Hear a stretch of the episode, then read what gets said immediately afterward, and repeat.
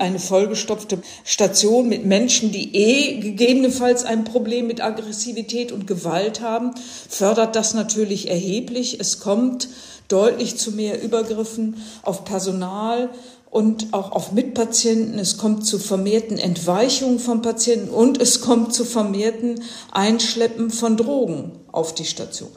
Die JustizreporterInnen, der ARD-Podcast direkt aus Karlsruhe.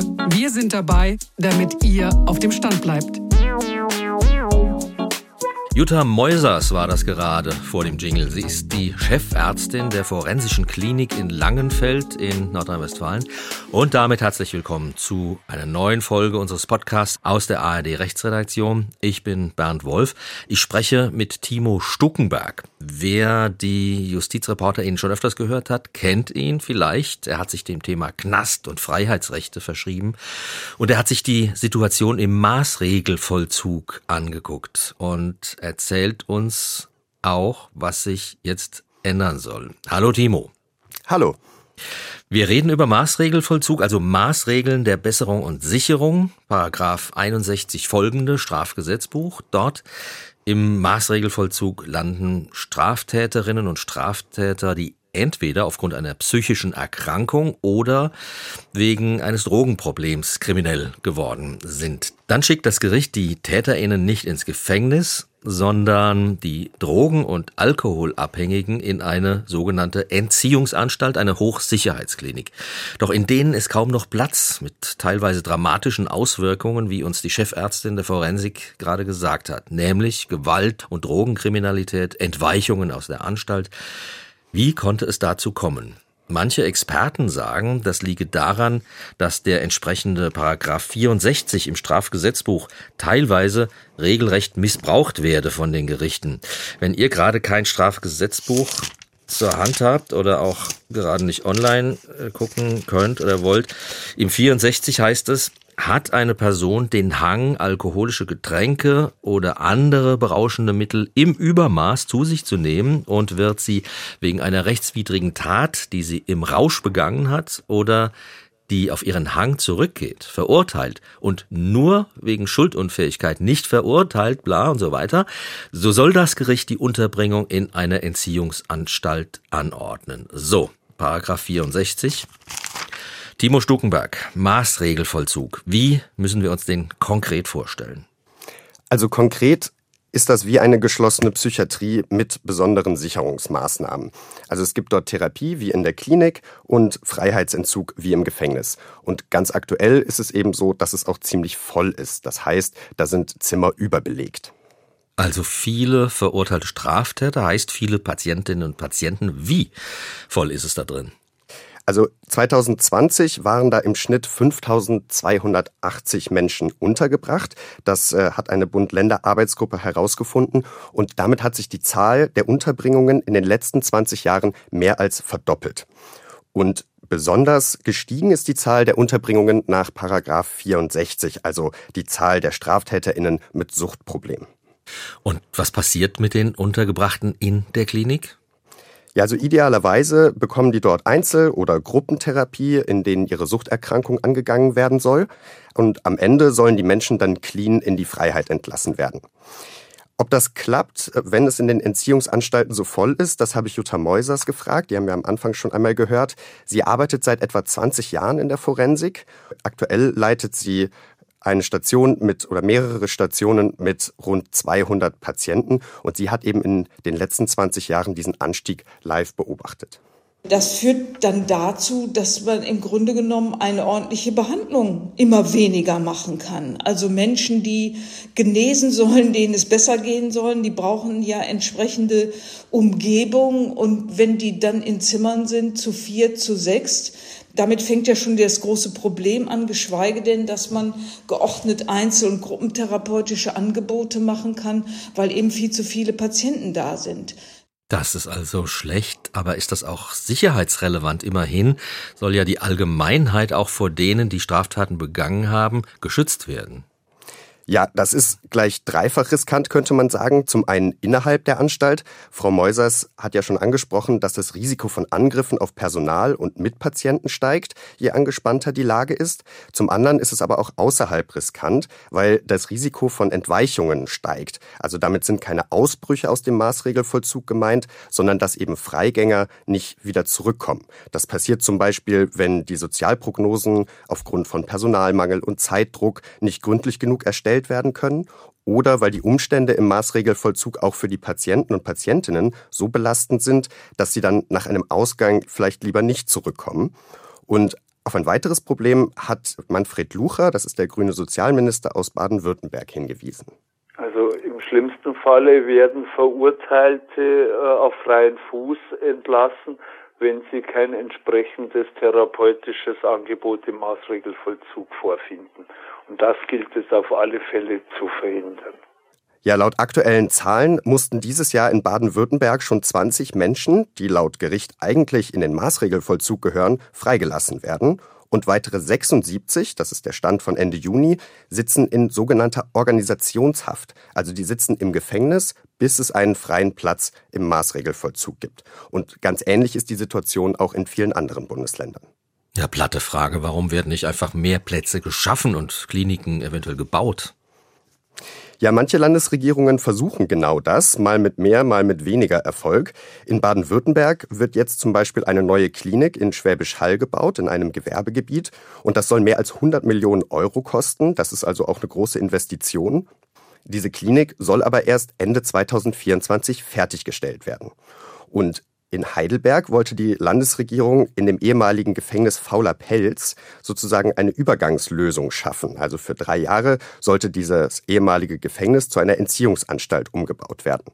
Da fingen die Probleme aber an. Also für die 80 Suchtkranken, die dort untergebracht werden sollten, dafür ließ sich der Gemeinderat nicht so richtig erwerben und hat das abgelehnt. Aus Sicherheitsgründen und auch, weil die Stadt das Gebäude lieber für ihre Universität nutzen wollte. Und jetzt streiten Stadt und Landesregierung vor Gericht, ob dieses Projekt umgesetzt werden kann. Für eine Übergangslösung ist das im Moment mehr als fraglich. Dazu kommt, dass es mit mehr Plätzen aber auch nicht getan ist. Also für mehr Plätze braucht man auch wieder qualifiziertes Personal und das ist, wie überall im Gesundheitsbereich, schwer zu finden. Im Maßregelvollzug in Berlin gab es zum Beispiel kürzlich eine Umfrage unter dem Pflegepersonal und darin klagen die Pflegerinnen vor allem über hohe psychische Belastung, zu wenig Wertschätzung und auch zu wenig Personal bei gleichzeitig vielen gefährlichen Patienten. Und was das konkret für die PflegerInnen heißt, das habe ich Jutta Meusers gefragt. Naja, für das Personal heißt das, dass man sehr schnell in so einen Alltagsfrust gerät, weil man eben sieht, dass man die Aufgabe, die man eigentlich hat und die man auch gerne wahrnehmen möchte, so schwer bewältigen kann, dass man äh, lauter Patienten da hat, die vielleicht gar nichts wollen, für die man ein Angebot hat, dass man dennoch versuchen muss zu motivieren und dass diese Gruppe von Patienten schwer herauszusortieren ist, die nun wirklich gerne mitmachen wollen und denen man dann auch ein gutes Angebot machen kann. Und hinzu kommen dann diese, sagen wir mal, Ängste vor aggressiven Übergriffen, Ängste, dass jemand Drogen einschleppt oder solche Sachen, dass man eben dauernd mit so Widrigkeiten arbeiten muss.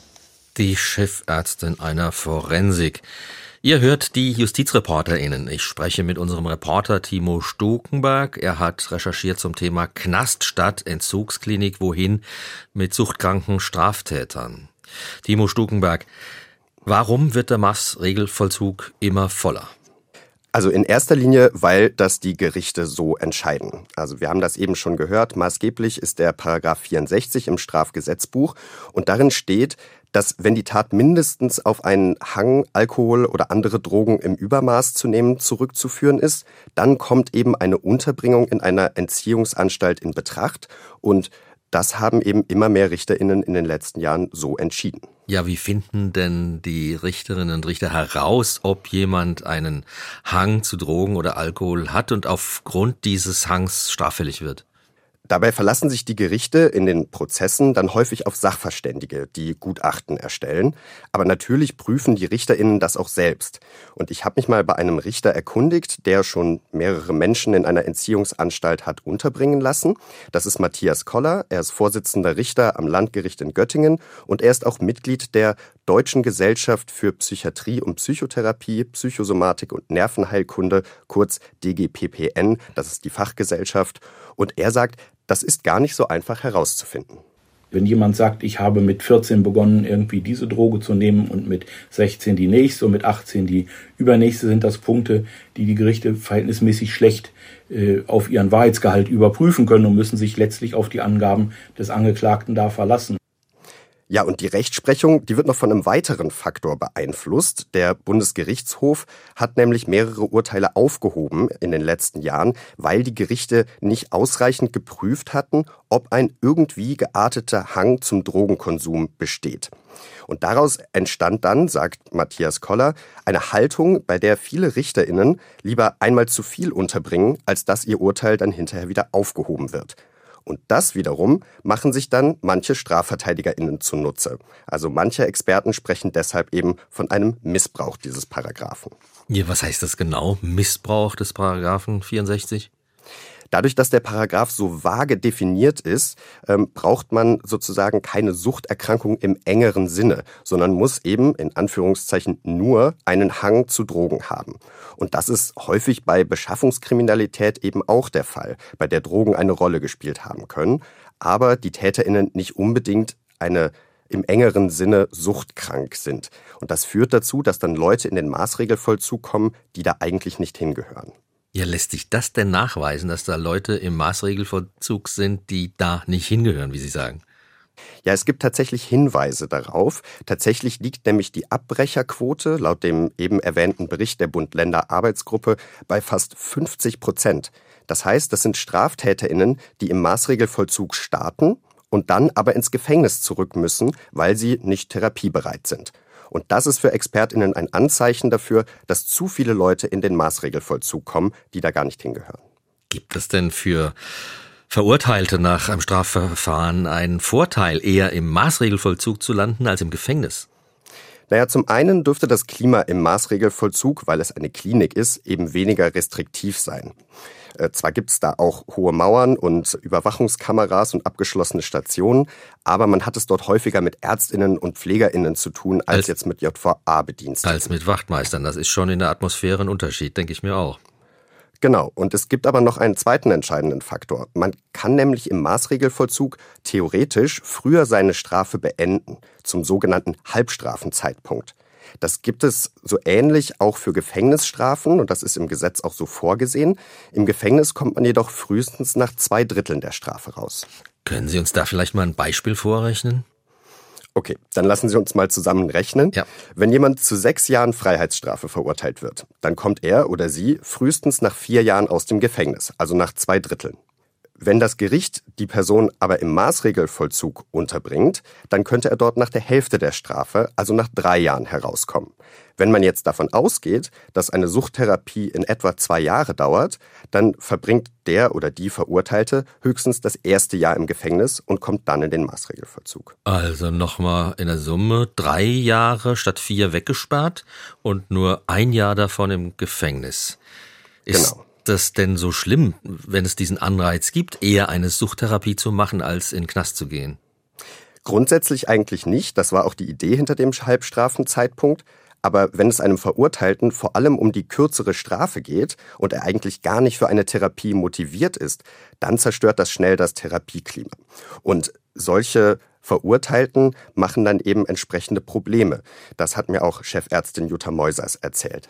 Was macht der? Der stänkert, der macht Geschäfte hintenrum, der demotiviert die anderen, der kümmert sich vielleicht darum, dass Drogen eingeschleppt werden und dann entsteht sofort ganz schlechte Stimmung. Also das sind ja eben alles auch Menschen, die miteinander auf engstem Raum dann leben müssen und im Kontakt sind. Und wenn mehrere da sind, die sagen, ihr seid ja verrückt, dass ihr daran teilnimmt, dann hat man ganz schnell ein ganz schlimmes Klima auf einer Station. Dann steigt die Aggressivität, dann steigt der Missmut und, und all solche Sachen. Also so, so muss man sich das vielleicht erklären. Und dazu kommt, dass diese Leute, die eigentlich nicht therapiebereit sind, die Plätze blockieren für Leute, die vielleicht auf die Therapie angewiesen sind. Ja. Und dazu kommen natürlich noch die ganzen erwähnten Sicherheitsrisiken. Ja. Jetzt hat der Bundesminister der Justiz, Marco Buschmann von der FDP, eine Reform angekündigt. Was plant er genau? Letztlich will er zwei Kernforderungen umsetzen, die Bund und Länder in ihrer Arbeitsgruppe auch erarbeitet haben. Das ist zum einen der Begriff Hang im Paragraphen 64 Strafgesetzbuch soll präzisiert werden. Das heißt, ähm, es muss nicht mehr nur ein Hang zu Drogen und ein Zusammenhang zur Tat bestehen, sondern der muss auch an eine Substanzkonsumstörung gekoppelt sein. Also die Leute müssen suchtkrank im engeren Sinne sein. Das will Herr Buschmann im Gesetz festschreiben. Und zum anderen will das Justizministerium den Halbstrafenzeitpunkt abschaffen. Stattdessen sollen Menschen aus dem Maßregelvollzug eben auch nach zwei Drittel der Strafe entlassen werden können. Und das ist dann ähnlich wie im Gefängnis. Und dann ist natürlich die Entzugsklinik nicht mehr so attraktiv, allein wegen der kürzer darin zu verbringenden Zeit.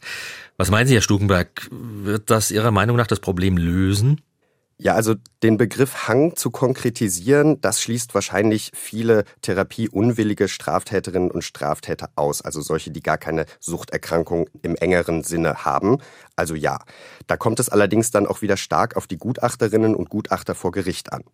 Was den Halbstrafenzeitpunkt angeht, die Bund-Länder-Arbeitsgruppe hat festgestellt, dass tatsächlich weniger als 20 Prozent der Untergebrachten auch tatsächlich zum Halbstrafenzeitpunkt entlassen werden. Der Anreiz ist also tatsächlich weniger groß als gedacht. Aber es könnte noch ein Problem lösen, und zwar dauern die Unterbringungen im Maßregelvollzug immer länger. Wenn jemand nämlich eine etwa zweijährige Therapie machen soll, und damit zur Hälfte seiner Strafe fertig sein soll, dann muss er auch relativ früh in den Maßregelvollzug kommen. Wenn seine Sozialprognose dann aber zu schlecht ist, um nach der Hälfte der Strafe entlassen zu werden, dann bleibt er erstmal im Maßregelvollzug, weil aus dem soll er ja clean entlassen werden und dann verlängert sich sozusagen die Dauer der Unterbringung.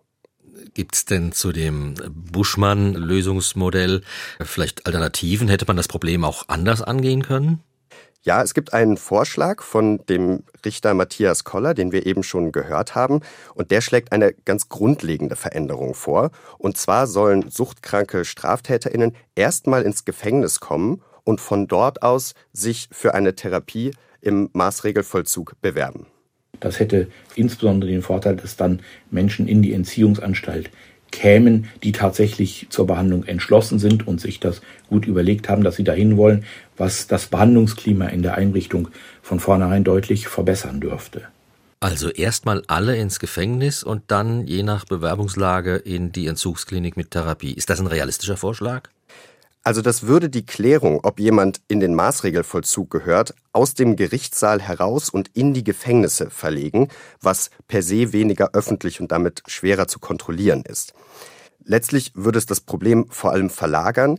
Das Problem ist, dass die Gefängnisse schon heute nicht in der Lage sind, mit dem Drogenproblem der Inhaftierten umzugehen. Und die Situation mit Drogen im Gefängnis würde sich dadurch wahrscheinlich noch zuspitzen. Puh, das alles klingt ehrlich gesagt sehr bedrückend. Was für ein Gefühl haben Sie denn äh, nach diesen Recherchen und wie, wie ist denn Ihr persönlicher Ausblick, Herr Stukenberg? Ich denke, das ist ein wichtiger Schritt. Das ist auch ein Schritt, den äh, viele Bundesländer, die ja zuständig sind für den Maßregelvollzug, gefordert haben. Ähm, langfristig müsste man wahrscheinlich auch den Umgang von äh, Gefängnissen mit äh, Inhaftierten, die ein Drogenproblem haben, verbessern, damit man nicht entweder im Maßregelvollzug eine adäquate Therapie bekommt oder im Gefängnis eben so gut wie gar keine Therapie bekommt. Okay, ich hoffe, die Politik bekommt das mit. Vielen Dank, Timo Stukenberg. Er hat recherchiert zum Thema Knast statt Entzugsklinik, wohin mit den suchtkranken Straftäterinnen und Straftätern. Vielen Dank, Timo Stukenberg. Danke Ihnen. Das war schon wieder fast unser ARD-Podcast. Wenn euch diese Folge gefallen hat, empfehlt uns gerne weiter, teilt diese Folge mit euren Leuten oder schreibt uns auch eine E-Mail mit Feedback. Wir freuen uns über Lob und Kritik und zwar an Justizreporterinnen ohne Gender-Dingens, justizreporterinnen at swr.de gerne auch Vorschläge, welches Thema wir mal aufgreifen sollten. Danke dafür und ciao, sagt Bernd Wolf.